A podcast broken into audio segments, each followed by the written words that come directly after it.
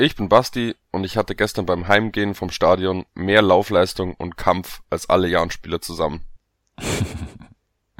Ich bin Max und ich bin seit heute Corona-positiv. Ich bin der Stefan und wünsche unserem Capitano Gimba alles Gute nachträglich zum Geburtstag. Ich bin Magnus und heute ein bisschen traurig, weil mein Lieblingsfußballverein keine Spiele mehr gewinnt. Ich bin Simon und ich habe heute keinen Spruch. King.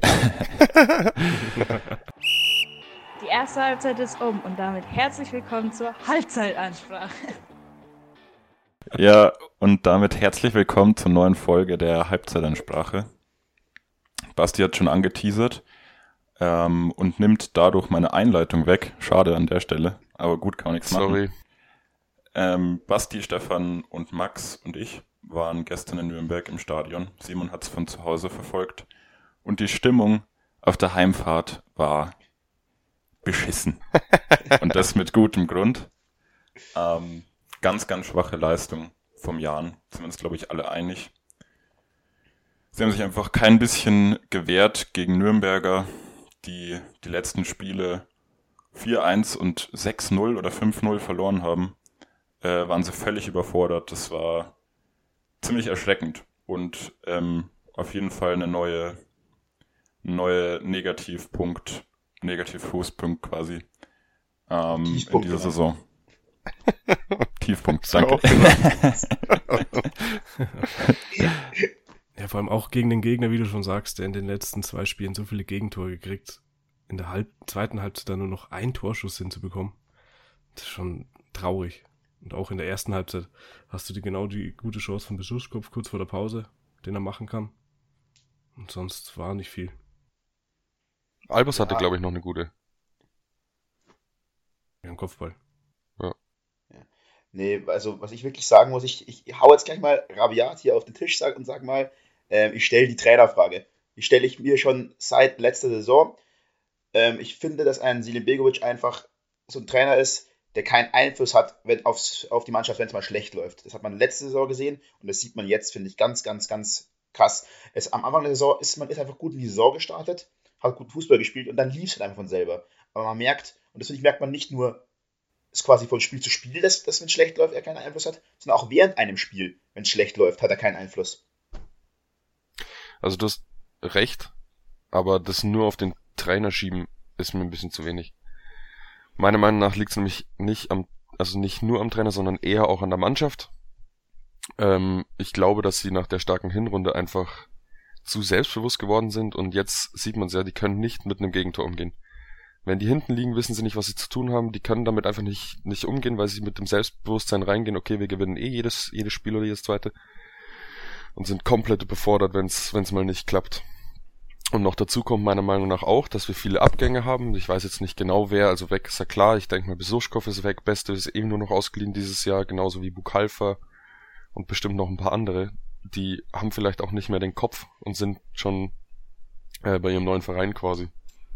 Kalfa ist fest verpflichtet, der bleibt bei uns. Nee, doch nicht. Nee, Faber ist soll- fest verpflichtet, ja. Fail, ja.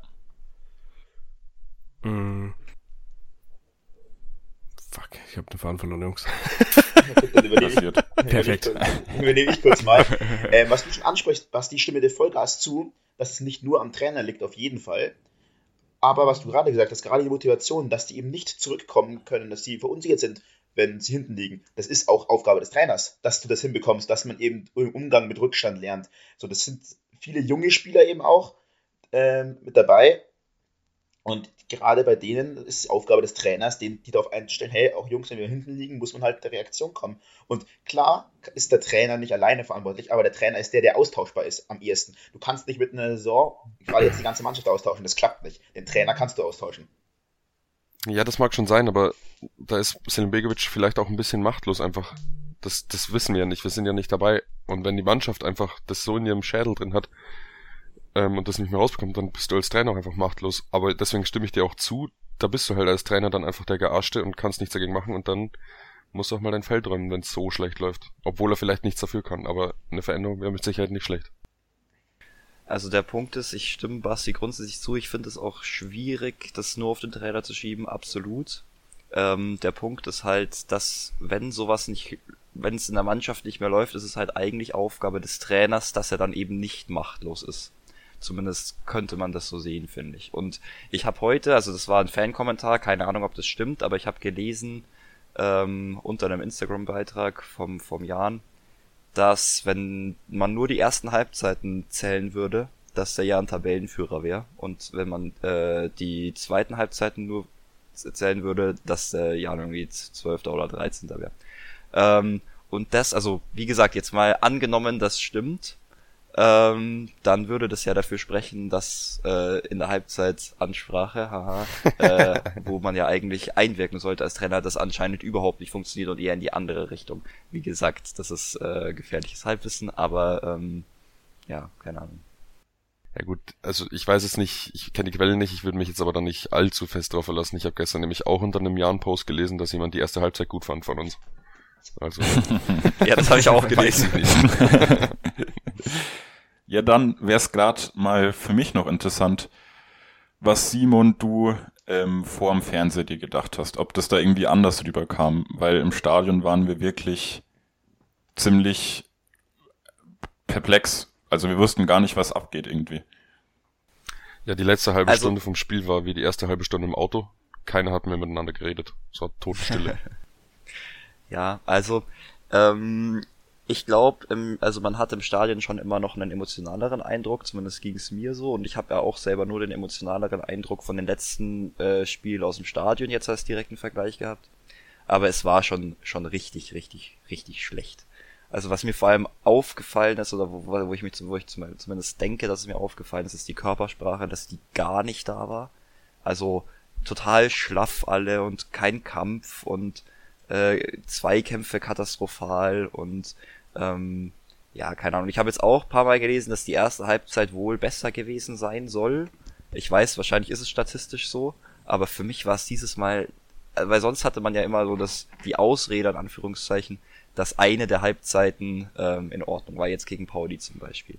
Und ja. dieses Mal hat's für mich so gewirkt, dass aber eigentlich beide Halbzeiten so komplett mhm. bodenlos waren. Mhm. Ähm, ja. Ich weiß nicht, wie das auf euch gewirkt hat, äh, aber also ich fand's sehr beängstigend und ich habe auch gestern schon Max geschrieben, also wenn sie so weiterspielen, dann müssen sie schauen, dass sie was, ich glaube 31 Punkte haben wir.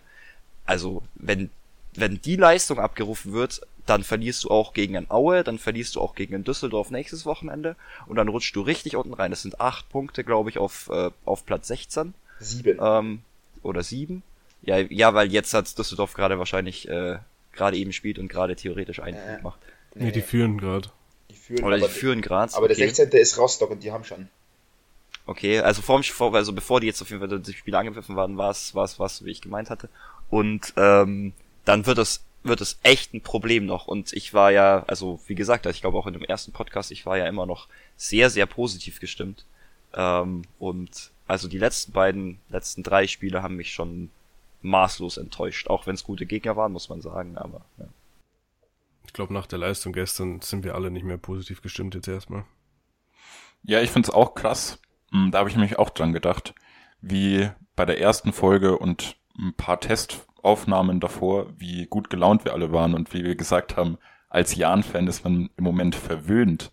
Und da haben wir davon geredet, dass wir echt einen guten Kader haben und sowas wie das in wenigen Wochen wirklich umschwenken kann, ist schon krass. Also wir sind alle, glaube ich, jetzt der gleichen Meinung, dass das äh, ganz, ganz schlecht aussieht. Und ähm, ich habe auch tatsächlich zehn Minuten ins Düsseldorf-Spiel reingeschaut.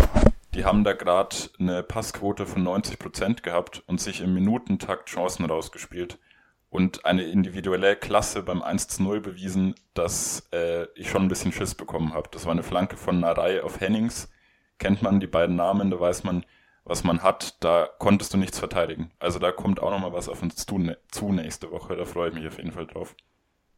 Äh, ja, das glaube ich auch. Ich glaube auch, dass der Düsseldorf-Kader auf jeden Fall besser ist als Platz 16 und ich glaube aber trotzdem auch, dass unser Kader eigentlich auch nicht schlecht ist. Aber das halt einfach gerade was nicht funktioniert. Ja, ähm, da kann vielleicht Max auch nochmal später etwas erzählen von Zwarz, was er mir gestern erzählt hat. Ich wollte nur noch ganz kurz zu meiner Stimmungslage im Moment sagen ihr kennt mich normalerweise, bin ich immer der, der Kopf hoch und sagt, nächstes Spiel, komm weiter und sowas.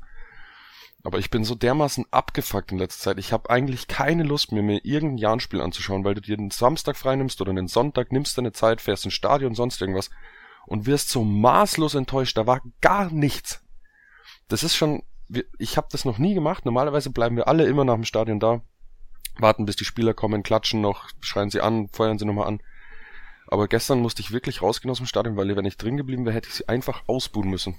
Das wäre nicht anders gegangen. Das hat mich so abgefuckt gestern. Ja, ich möchte mal kurz noch, ich habe mich gestern, das habe ich fast vergessen, noch ein Zitat, das mich ihm auch aufgeregt hat, von Selim Begovic ähm, rausgeholt nach, nach dem Spiel. Und das finde ich, er hat das so unnötig schön geredet. Also er hat auch davon gesprochen, hier Zitat, die erste Halbzeit war ausgeglichen mit Tormöglichkeiten auf beiden Seiten. Die habe ich nicht gesehen auf unserer Weiß Seite. ich nicht, mit ja. den Tormöglichkeiten. Ähm, ähm, nach dem Gegentor haben Pressing und Gegenpressing gut funktioniert. Das schnelle zweite Gegentor war schmerzhaft, da haben wir es nicht geschafft, es besser wegzustecken. Fakt ist, dass wir nun äh, ein paar Spiele nicht gepunktet haben. Es sind mehr als nur ein paar. also, äh, anstatt dass er wenigstens mal auf den Tisch haut und mal raushaut, finde ich, und sagt, hey, das war scheiße, das geht so nicht, es muss sich radikal was ändern, wird es wieder absolut schön geredet und das fuckt mich total ab. Ja, Ja, genau. stimme ich dir zu, Max. Finde ich auch. Es ist Ja, so. auch. Da muss sich einfach mal einer hinstellen in der Pressekonferenz und auch sagen, dass es grottenlos war. Ein, so ein Grottenkick. Das kann von mir aus der Trainer sein, der ist schon lange überfällig, dass der sowas macht.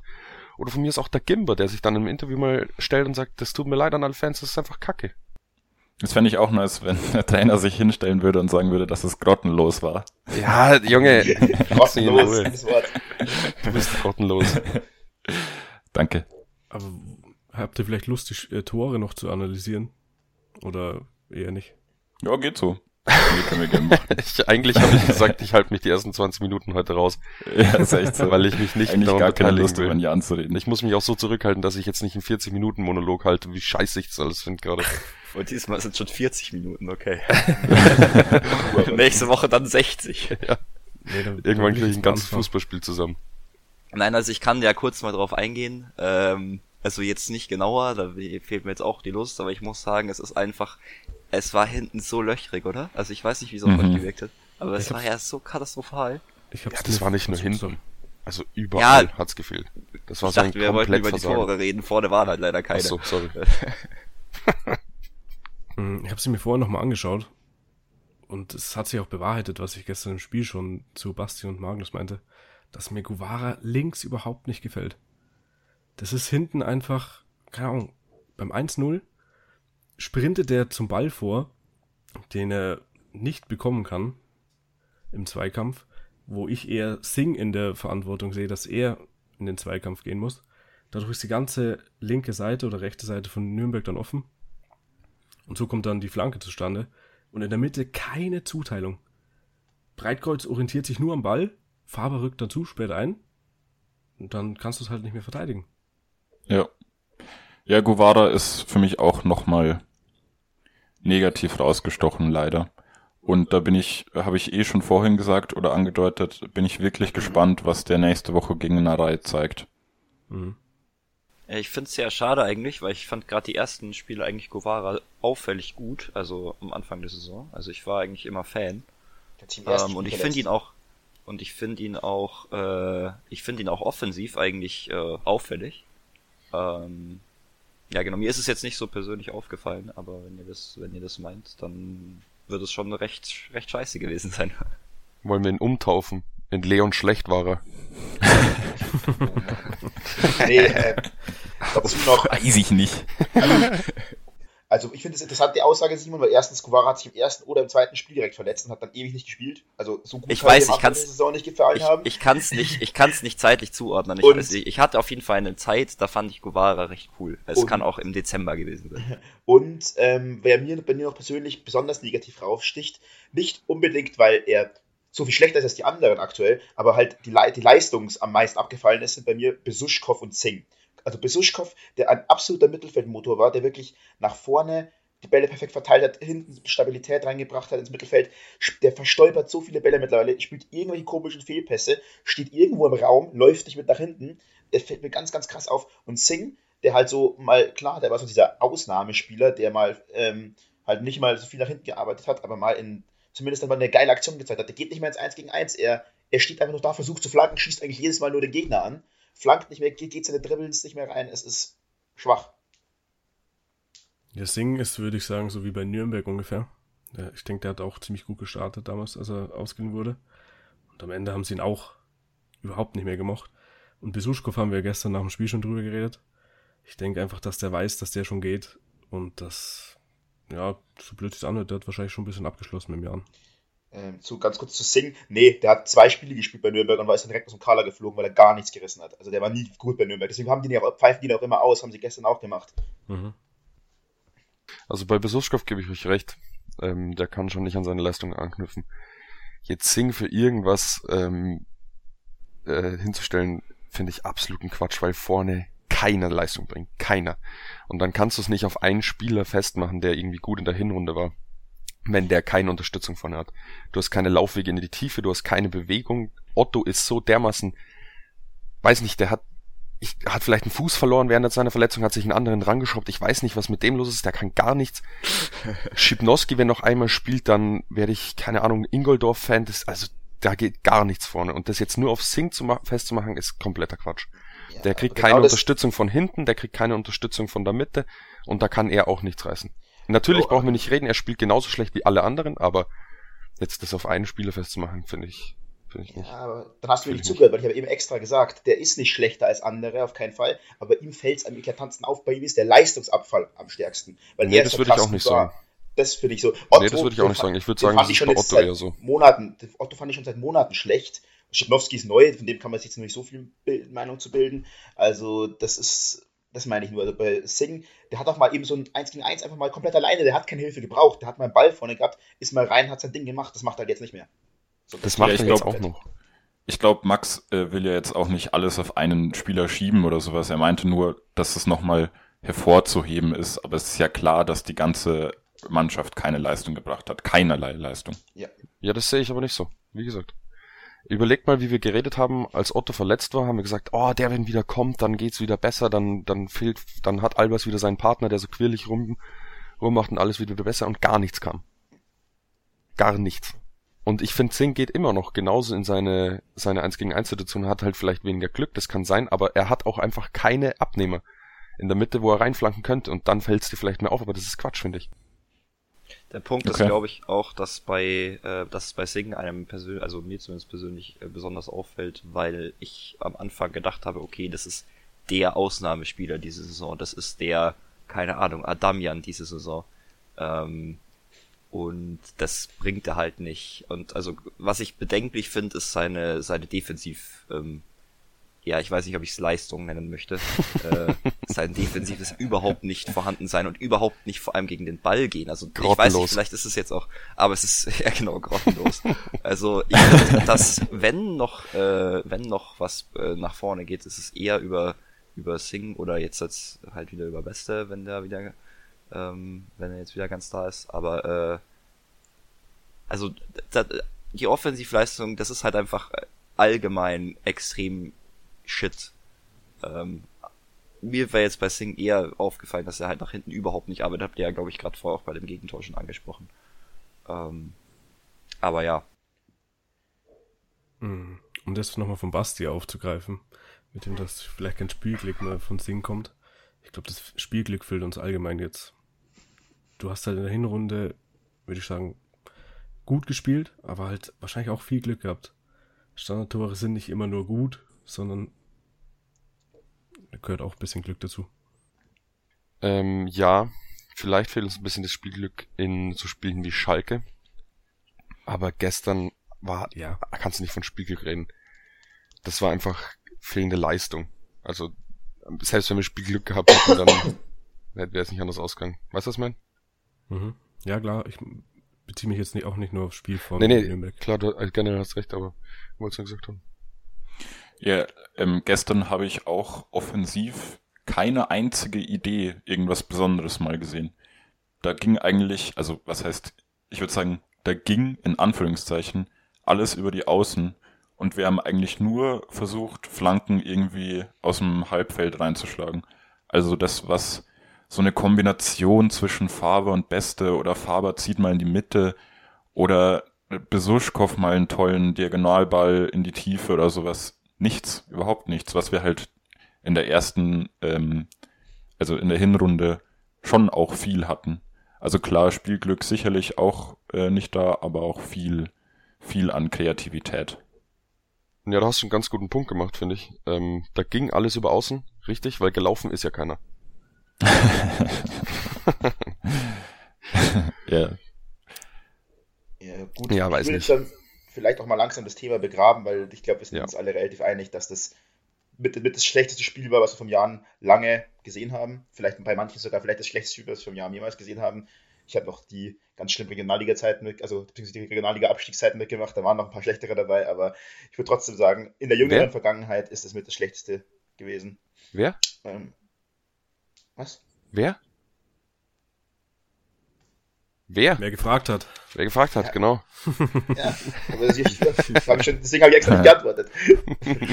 Ich ich kenne den Joke, ich bringe den immer. Ähm, Äh, genau, und deswegen würde ich jetzt, oder Simon, wolltest du noch was dazu sagen? ja, ich wollte eigentlich auch dann überleiten. Ich wollte nur gerne noch, dass wir eine kurze Düsseldorf-Tipprunde noch einbauen, weil das äh, Ah, ja. finde ich immer ganz nett. Ich weiß nicht, ob ich mich das traue. Aber ja, machen wir. Hilft nix. Bevor wir das machen, möchte ich noch gern Max drum bitten, das zu erzählen von Schwarz, was er uns gestern Ah, stimmt, das erzählt habe ich hat. fast vergessen. Ja, also, da möchte ich direkt mal unter Vorbehalt sagen, das ist nichts, was irgendwo von irgendwelchen Vereinsseite oder so bestätigt wurde, was man beim Jan ja häufiges Problem hat, dass sowas sowieso nicht kommt. Aber es gehört halt die Erklärung, weil er ist fit, Zwarz, und anscheinend ist es so, Gerüchte, aber ich habe es im Jan-Forum gelesen, dass sich der anscheinend einem Trainer überworfen hat, so und deswegen nicht mehr spielt. Also er ist nicht mehr im Kader, obwohl er fit ist. Und anscheinend wird der auch nicht mehr für ein Jahr auflaufen. Was das insof insofern schon so schlecht ist, weil wir keine Alternative für, als Joker als richtigen Stürmer haben und weil das, glaube ich, mit der teuerste Jahrtransfer ever war. Und der junge Mann, der 21 ist und schon eigentlich ein Spieler für die Perspektive oder für die Zukunft gewesen wäre, wenn der jetzt natürlich dann den Verein im Winter verlassen wird, außer der Trainer verlässt uns, das wäre nochmal was anderes, dann wäre das schon ziemlicher Müll, sag ich mal. Hm. Ja, fasst diese Situation beim Jahren eigentlich aktuell ganz gut zusammen. Ja. Definitiv. Vor allem an der Stelle auch nochmal umso mehr schade, weil er uns allen fünf, glaube ich, sehr sympathisch war vom Spielertyp her und von seinem Einsatz und so weiter. Hm. Auch vom Auftreten eigentlich, muss ich sagen. Ja. Ich möchte noch ganz kurz sagen, Max hat gestern gemeint, ähm, wann es denn soweit ist, dass wir mit der Halbzeitansprache die ersten Punkte mit dem Jan holen. Weil seitdem es unseren Podcast gibt, der Jan keine Punkte mehr geholt hat. Ah, Und mir ist auch jetzt aufgefallen, warum das so ist. Ihr wisst alle, dass ich, getippt haben. nee, ihr wisst alle, dass ich generell keine Fußballspiele tippe, weil ich so krass abergläubisch bin. Und ich mache das normalerweise nie, weil jedes Mal, wenn ich tipp, verliert meine Mannschaft eigentlich. Und ich habe jedes Mal in dem Podcast getippt. Dann Deswegen tipp werde einfach ich heute nicht nicht. tippen. Genau, ich tippe nicht und dann Okay. holen wir drei Punkte, Jungs. Ich sag's Okay, euch. dann tippen aber die anderen vier können ja tippen und Basti tippt einfach äh, dich. Ich tippe derweil auf meiner Tastatur rum. Okay, das ist gut. Aber bitte so laut, dass es der ganze Podcast hört. Ja, das krieg ich hin. Sehr gut. Und dass deine Aufnahme am besten beendet wird währenddessen.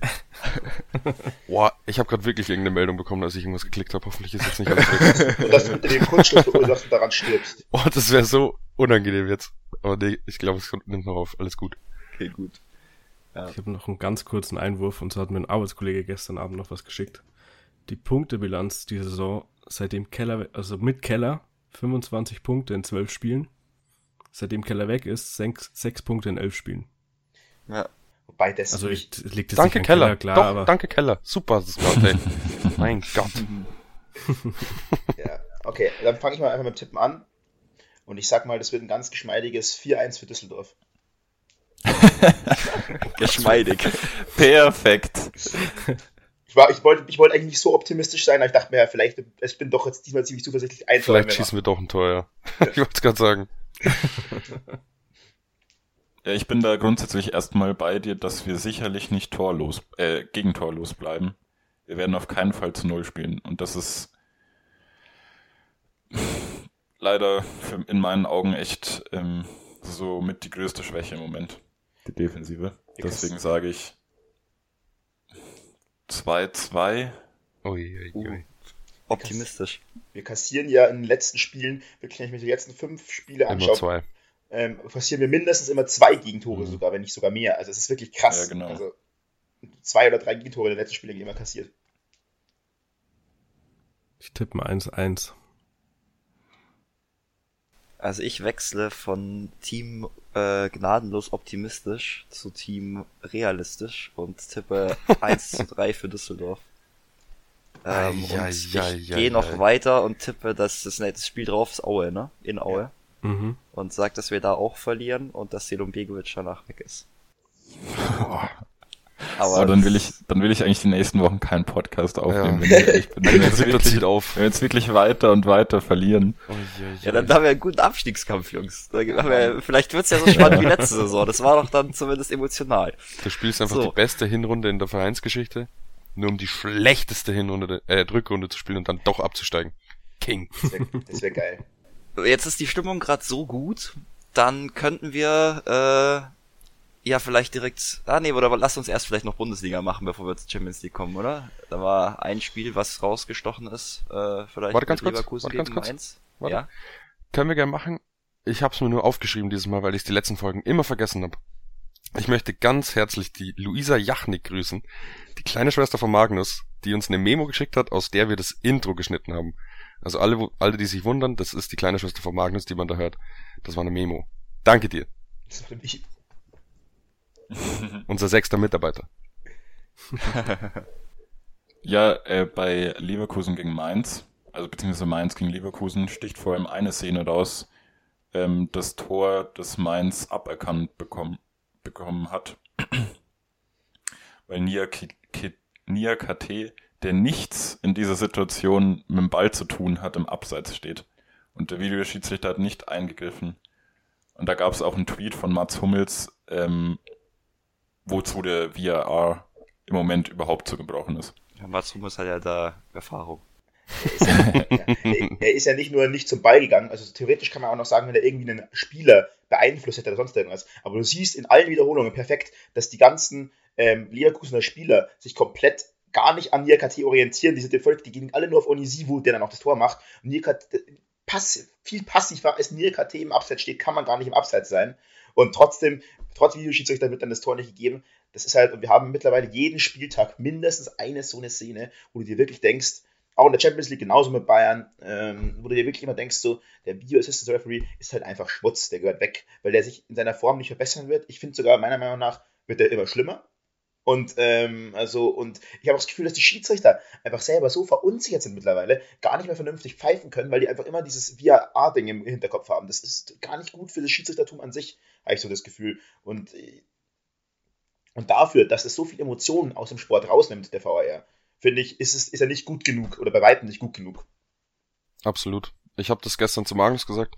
Es gibt so eine ganz einfache Lösung, wie das perfekt passen würde, wie er, wie er aufgeht, wie es keine Diskussion mehr, nichts mehr geben wird. Und zwar, der VAR schaltet sich nicht selber ein, der Schiri greift nicht auf ihn zurück, sondern wir machen es wie beim Amer- American Football. Der Trainer hat pro Halbzeit ein oder zweimal die Chance, den VAR anzu, anzu besprochen, keine Ahnung, be, Alter, ich kann nicht reden, zu beanspruchen. Ähm, oder einmal sagen wir, wenn er recht hat und die Entscheidung vom Schiedsrichter wird zurückgenommen und geändert, kriegt er sein Stimmrecht nochmal zurück, also kann dann quasi nochmal anfordern. Wenn nicht, ist es für die Halbzeit weg, passt. So einfach ist es. Hm, Ja, Das ist es. Auf der einen Seite eine gute Idee, auf der anderen Seite denke ich mir, was ist, wenn der jetzt der, der Trainer zweimal verbockt quasi und dann ist eine krasse Fehlentscheidung, eine krasse Dann Fehlentscheidung halt- und er kann es aber nicht mehr beanspruchen. Ja, dann ist hast du halt Pech gehabt, dann ist es so. Ja, aber das ist ja, das ist aber auch nicht im Sinne des Fußballs, würde ich sagen. Also das Dann ist gibt's halt, aber doch, dann gibt's keine Diskussion, dann ist es wie früher. Dann Ja, ist halt eine Fehlentscheidung, mein Gott, die mal ein Spiel ja, okay.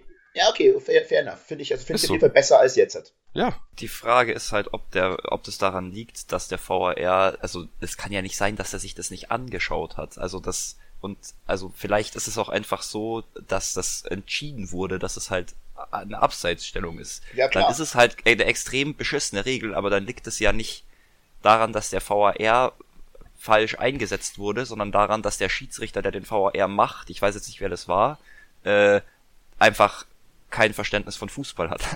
äh, oder keine Ahnung, also Das oder hat es halt einfach falsch be bewertet oder dass es irgendeine dumme Regel gibt, die sagt, ja, okay, da muss man das aber so bewerten oder aber also ich, ich also in der Situation, es kann ja nicht sein, dass der VAR, der hat doch nichts anderes zu tun, als auf diesen Bildschirm zu schauen. Als, als ob der das nicht angeguckt hat. Also das wird ja schon irgendeine möglich, also irgendwie irgendeinen Grund haben, oder? Ja, ich kann es mir schon vorstellen, dass er sich das nicht angeschaut hat einfach. Ja, was soll der machen? War der eine rauchen oder was? Ja, es gab Nee, doch die schon mal eine Situation war- Es dass gab der VAR das Tor zurückgenommen hat. Er hat sich eingeschaltet Ach ja, stimmt. und Oh das ja, Tor stimmt, aberkannt. stimmt, stimmt, hast ja recht. Ja, ja. es gab Das trotzdem war einfach eine schlechte äh, Schiedsrichterentscheidung im Videokeller, aber vielleicht ähm, grundsätzlich nicht eine Kritik am VAR an sich. es gab trotzdem schon mal die Situation. Ich weiß nicht mehr, was für ein Spiel war. Ich glaube, es war Champions League. Da haben sie in den Videokeller live geschalten, weil es gerade eine Szene war, die überprüft werden muss. Und da war einfach keiner drin. Das war ein leerer Stuhl. Man hat keinen gesehen. Das war einfach Einwurf. Das war, die haben einfach nur in den falschen Raum gefilmt. Da war schon jemand da. Das, haben, das wurde nachher dann aufgelöst. Die haben einfach nur in den falschen Raum reingefilmt. Das Ja, war wahrscheinlich. Zumindest hat dann Das die kann ja jeder sagen behauptet, dass es Doch, so war. ist der, so. Raum war ja, kom- der Raum war ja Die komplett können sich ja leer. nicht die Blöße geben und sagen, ja, der war kurz Nein, ein Rauchen, der war nicht der da. Raum, Sorry. der Raum war ja komplett leer, wo eigentlich fünf, sechs Leute drin sitzen. Da bin ich mir Nee, der war nicht leer. Die, die Bildschirme waren an, man hat das Spiel gesehen und es war ein Genau. leerer Stuhl. Aber es war mehr, aber es sind ja mehrere Leute eigentlich dem Raum. Die, die, die Tische waren, die sitzen dann alle leer. Ich bin, mir, also ich bin mir da schon sehr sicher, dass das Statement richtig ist, dass die da einfach waren einen halt- falschen die waren halt- haben. Die waren halt kurz alle zusammen in einen Tornado zu. Genau, weißt du, das glaub ich jetzt, das, da bin ich mir schon sehr sicher, dass das nicht so ist. Aber unabhängig davon, ähm, muss man wirklich sagen, einfach, dass diese ganze Thematik ist, natürlich ist es Sache vom Videobeweis, auch wenn dann der Videoschiedsrichter, der es entscheidet, dann eine scheiß Entscheidung trifft, aber dann funktioniert der Videobeweis halt trotzdem nicht. Punkt. Ist ja egal, ob es jetzt an dem Menschen liegt oder an der, also an der, an der Technik liegt es so logischerweise nicht, weil das entscheidet ja immer noch ein lebender Mensch. Aber das nimmt halt so viel aus dem Sport raus, also an Emotionen, dass wenn halt dann das nicht vernünftig funktioniert, an was dann liegt, ist letztendlich egal, aber es funktioniert nicht richtig und dann sollte der Scheiß auch einfach weg. So, egal woran es letztendlich liegt, aber es funktioniert nicht vernünftig und es macht den Sport emotional kaputt. Bin ich da Zur nochmal. kleinen Einordnung äh, für die Zuschauer und um hier auch ein bisschen die Emotionen kurz rauszunehmen. Max und Basti sind schon die beiden größten Verfechter vom Videoschiedsrichter in unserem Kreis. Was? Hä? Verfechter? Was? Eben nicht, eben nicht. Eigentlich. Bist du wahnsinnig? Äh, äh, die grö größten Kritiker, sorry. Grottenlos Ähm. finde ich den. Grottenlos. Ähm, jetzt habe ich auch den Faden verloren. Genau. Und deswegen, wir haben da schon stundenlang drüber diskutiert. Wir werden da in Zukunft auch nochmal stundenlang äh, drüber diskutieren.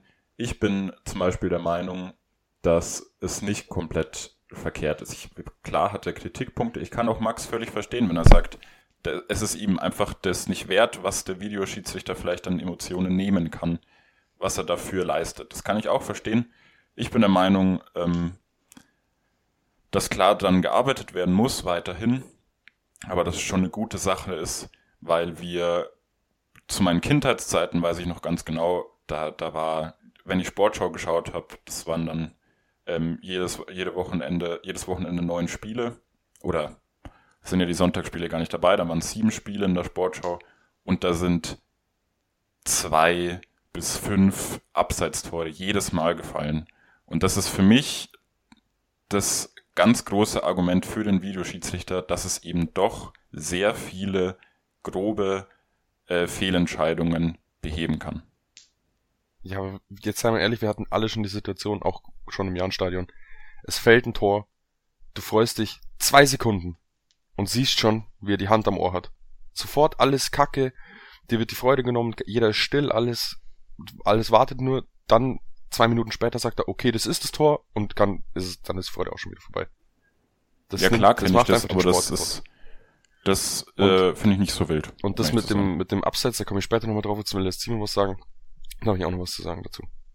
Ähm, also ich bin auch, also äh, Basti und Max sind, glaube ich, die stärkste Meinung äh, von uns. Ich bin da auch eher ein bisschen bei Magnus. Allerdings habe ich ein bisschen da so ein, so ein, so eine gespaltene Meinung zu, weil als Stadiongänger äh, stimme ich hundertprozentig Max und Basti zu. Es ist hart ätzend.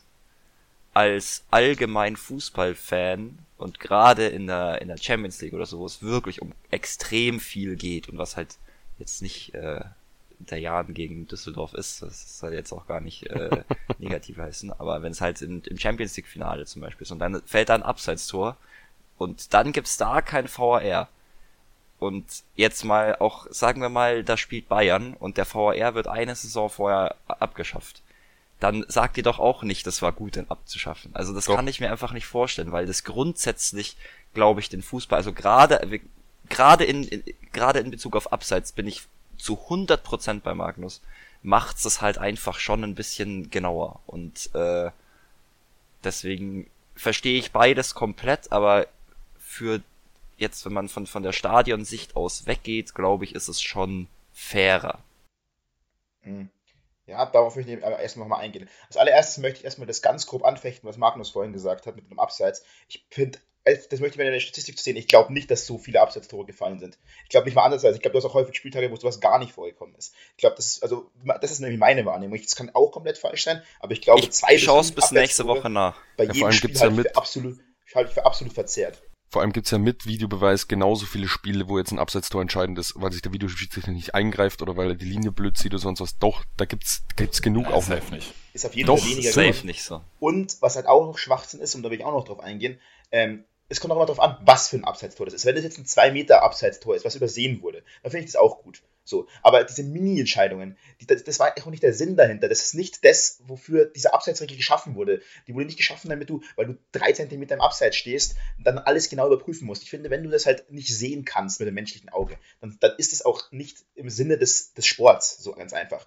Und das ist genau das, ähm, das ist genau das, was ich sagen, äh, was ich sagen will. Das, das war nie die Intention dieser Regel. Und das macht den Sport eben so kaputt, weil du dann halt auch immer, das sind auch genau die Tore, wo du dann immer zehn Jahre warten musst, weil du halt dann irgendein Lineal legen musst und dann genau nachmessen musst, wo war der jetzt mit seinem linken kleinen äh, C noch im Abseits. Das ist nicht der Sinn der Sache. Ich finde, wenn du das nicht so eindeutig sagen kannst, deswegen heißt es ja auch immer früher im Zweifel für den Stürmer. Und genau das meinte ich auch vorher, was ich noch sagen wollte. Und auch das, was ich jetzt am VR-Kacke mit dem Absatz, was ich vorher kurz angeschnitten habe. Wenn es da teilweise Entscheidungen gibt, wo seine Schuhspitze im Abseits steht und das Tor wird deswegen aberkannt, da könnte ich kotzen. Das hat doch nichts mehr mit Fußball zu tun dann. Das ist einfach nur noch Bullshit. Das kann man jetzt auf den VAR schieben oder generell auf die Abseitsregel, die vielleicht auch überarbeitet gehört. Aber das ist einfach nur noch zum Kotzen. Arsene Wenger hat mal einen guten Ansatz gebracht und zwar ähm, das würde jetzt zwar dieses blöde Hin- und Hergeschiebe, wo man dann die Linie setzt, nicht, äh, nicht verbessern, aber er hat quasi gemeint, äh, er will die Abseitsregel reformieren und zwar nicht mehr, dass der vorderste Teil zählt, wenn der im Abseits ist, ist es Abseits quasi, sondern du musst mit deinem hintersten ähm, Körperteil noch auf der gleichen Linie sein. Das heißt, du kannst quasi einen Schritt im Abseits stehen, solange dein hinterer Fuß noch auf der gleichen Linie wie der Abseitsspiel ist. Weil Finde ich Dadurch- auch damals. dadurch nimmst du eben genau, Entschuldigung, dadurch nimmst du eben genau diese dummen Entscheidungen weg, wo er dann mit einem kleinen C im Abseits steht, was, wo du gar, gar keinen Vorteil hast, was nicht der Reg was nicht der Sinn von der Abseitsregel ist. Die nimmst du dadurch weg. Finde ich auch einen schönen Ansatz. Äh, da haben wir auch schon mal privat drüber geredet. Super interessant. Ähm, aber für mich ist halt, wenn es ein, wenn's abseits ist, ist es abseits. Dann muss man, dann muss man an der ähm, Regel an sich was ändern und nicht am Videoschiedsrichter. Ja, genau, das meine der ich. ja. macht einfach Vielleicht ist es Job. nicht zum Videoschiedsrichter, sondern man muss die Abseitsregel überarbeiten. Genau, dann ist es für mich aber keine Kritik am Videoschiedsrichter.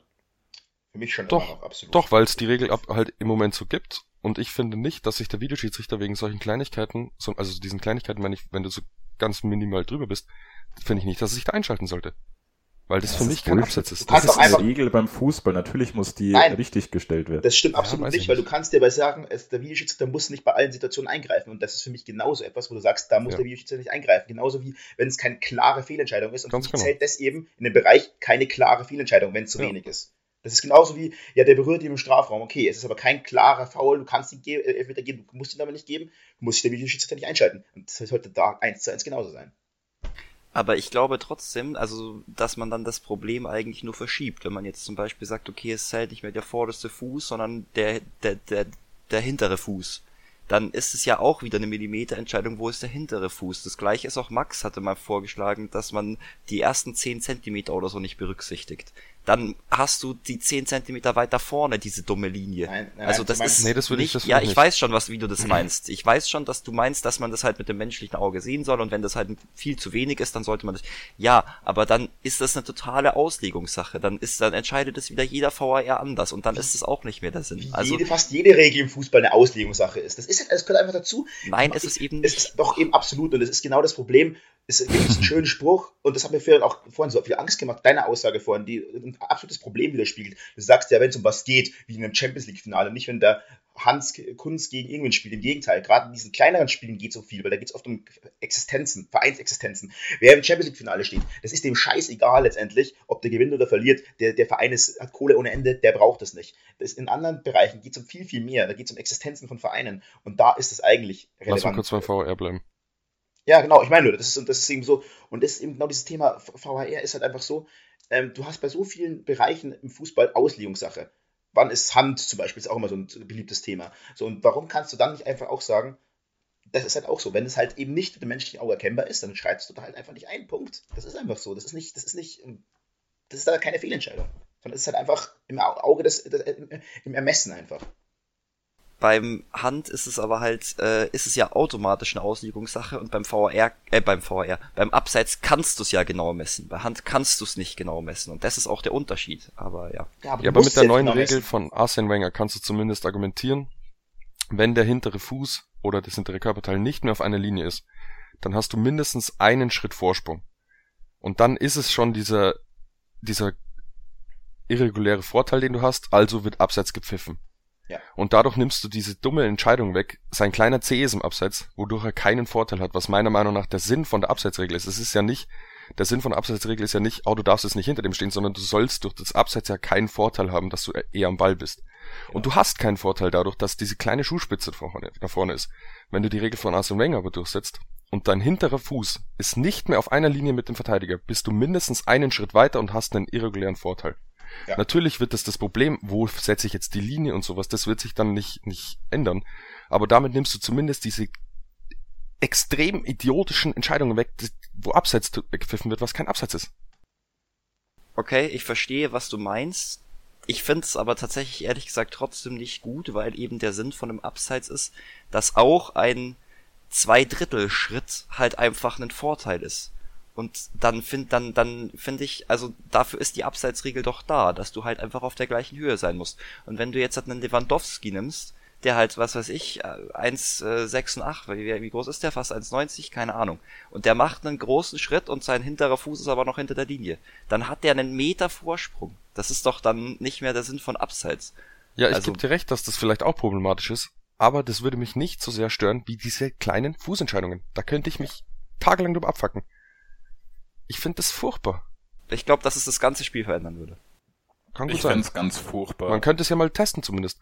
Man muss ja nicht gleich äh, jetzt eine Regel machen und sagen, okay, das machen wir jetzt so, sondern man nimmt eine, man nimmt zum Beispiel die zweite Bundesliga ähm, und sagt, jetzt testen wir das einfach mal. Und wenn es funktioniert, wenn, wenn das, wenn die alle klarkommen damit, dann kann man es ja auf äh, nationaler und internationaler Ebene durchsetzen. Vielleicht. Oder man testet nicht in Deutschland, sondern irgendwo anders. Aber ich, ich finde, so kann es nicht weitergehen. Ja. Mach du, Max. Ich wollte nur noch dazu sagen, es geht mir einfach darum, dass das für mich einfach auch, und das kommt halt durch den VAR halt auch, für mich immer mehr das so, es klingt so dumm, aber so, so industriemäßig wird. Also gibt diesen Spruch, Football is for you and me and not fucking industry. Es geht eben um den Fan, es geht um die Emotionen. Es geht nicht darum, dass immer alles perfekt ablaufen muss, alles perfekt fair sein muss, sondern es geht darum, dass die Emotionen da sind, dass du, dass du den Sport lebst, so als dass du das erlebst, weil Fußball lebt halt von seinen Fans so. Und das ist genau das, was es, wie es sein sollte. Und ich will eben nicht, dass dies alles so, das ist perfekt, das muss genau kleinlich umgesetzt werden, da hast du die richtigen Regularien. Lass doch mal den Sport bitte einfach ein bisschen mehr Sport sein. Also, ich wollte gerade noch mal kurz meine Meinung sagen, lass es dann aber doch, weil wir uns langsam im Kreis drehen, glaube ich, bei diesem Thema. Und falls euch das jetzt gerade gefallen hat, diese Diskussion, dann glaube ich, werdet ihr das auch noch mal so miterleben. Dann schreibt doch uns wieder, Instagram. ja, ja, das wird immer wieder aufkommen, das Thema. Schreibt, ähm, schreibt uns bitte in die Kommentare, äh, die DMs, warum die anderen Unrecht haben. Ja. Trotzdem würde ich diese sehr emotionale ähm, Folge hiermit abschließen. Wobei Simon noch kurz was zu ich sagen Ich weiß nicht, also will. wenn wir noch drei Minuten haben, dann vielleicht noch kurz zur Champions League, weil wir dann uns gar nicht drauf eingegangen sind. Aber wir können auch schon, schon, schon abschließen. Können wir gern machen. Also nur ganz kurz, ich glaube, also das, es, es waren ja nur zwei, also außerordentliche Spiele, die jetzt, jetzt wahrscheinlich viele interessant waren und das war PSG äh, gegen Real und Bayern gegen Salzburg. Ähm, ich würde jetzt dann einfach mal kurz sagen, dass ich absolut katastrophal finde, dass PSG so gut ist. Ich kann die überhaupt nicht ab und ich finde es ist äh, ein Unding, dass so eine Mannschaft äh, so eine Leistung abruft, auch wenn sie natürlich gut spielen. Aber ich finde es äh, für den Fußball enorm bedenklich. Ähm, ja, genau. Und äh, Basti sagt, was Aber dazu ist- zu Bayern kann gerne auch ein Bayern-Fan noch mehr eingehen. Aber ist PSG so gut oder war Real einfach so schlecht? Ich habe nur ein bisschen was vom Spiel gesehen. Ich habe aber auch mitbekommen, dass PSG jetzt in der Liga, glaube ich, äh, nur unentschieden spielt gegen Und England. ich habe auch Die gelesen, haben verloren gestern. Oder verloren sogar. live, ja, und ich habe im Live-Ticker auch gelesen, dass einfach Real wirklich abgrundtief scheiße gewesen sein soll. Also das Genau, also ich PSG ungefähr- war bestimmt schon gut, aber, aber Real soll wirklich nicht gut gespielt haben. Ja, ich habe 20 Minuten Ich habe es gesehen mir und ich fand komplett Real einfach angeschaut. schlecht. Ich habe es mir komplett angeschaut und ich fand die Leistung von Real sehr ordentlich. Aber PSG war einfach bockstark.